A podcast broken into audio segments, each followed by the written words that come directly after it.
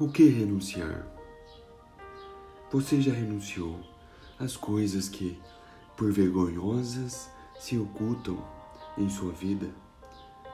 As coisas que a sua noção de honra ou orgulho não permite que venham à luz? Você pode facilmente ocultá-las. Existe em seu coração algum pensamento em relação a alguém que não gostaria que viesse à luz? Então, rejeite-o assim que ele surgir em sua mente. Rejeite tudo o que seja ruim, até que não haja nenhuma desonestidade ou malícia oculta em você. Inveja, ciúme e discórdia não necessariamente surgem da velha natureza do pecado, mas da carne que esteve envolvida com estas coisas no passado. Romanos 6:19, 1 Pedro 4, 1 a 3. Mantenha vigilância constante para que nada ocorra em sua vida que possa causar-lhe vergonha. Não andando com astúcia. Segundo Coríntios 4, 2. Isto significa não recorrer a algo simplesmente para impor a sua opinião. Esta é uma armadilha terrível. Você sabe que Deus só lhe permite agir no único caminho, o caminho da verdade.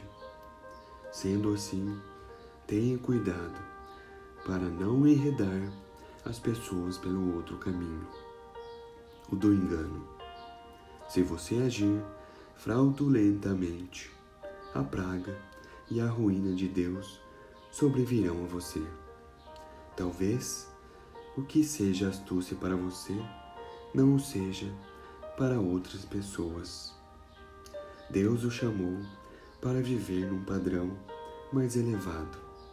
Nunca embote a noção de dar o seu melhor para obter o melhor de Deus. O seu melhor por sua glória. Para você, fazer certas coisas significaria recorrer à astúcia para alcançar um propósito que não seja o melhor de Deus.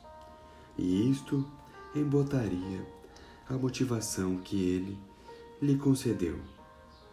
Muitas pessoas têm recuado porque sentem medo de olhar para as coisas a partir do ponto de vista de Deus.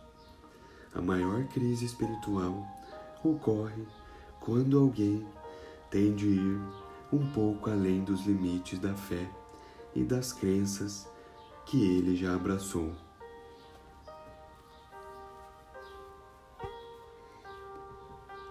Antes, renunciamos aos procedimentos secretos e vergonhosos.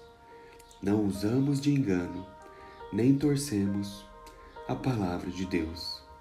Ao contrário, mediante a clara exposição da verdade, recomendamos-nos a consciência de todos diante de Deus. Segundo Coríntios, capítulo 4, versículo 2.